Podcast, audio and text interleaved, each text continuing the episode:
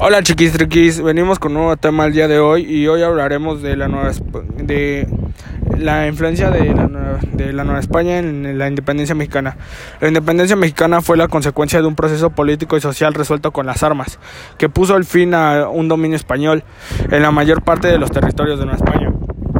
La guerra de independencia mexicana, la guerra de independencia tuvo un antecedente de la invasión en la, en la invasión de Francia España en 1808 y se extendió desde el grito de Dolores hasta la entrada al ejército trigarante.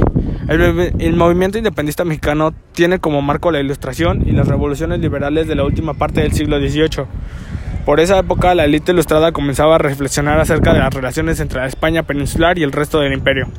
La ocupación, de la, la ocupación francesa de la, la, de la metrópoli de, en 1808 desencadenó en Nueva España una crisis política que desembocó en movimiento armado. Eh, después de algunos intentos de reconquistar, de que España y Francia quisieron reconquistar a México, incluyendo una expedición de Hidro Barradas en 1829. España, España reconoció la independencia de México en 1836, tras el, tras el fallecimiento o la muerte del monarca Fernando VII.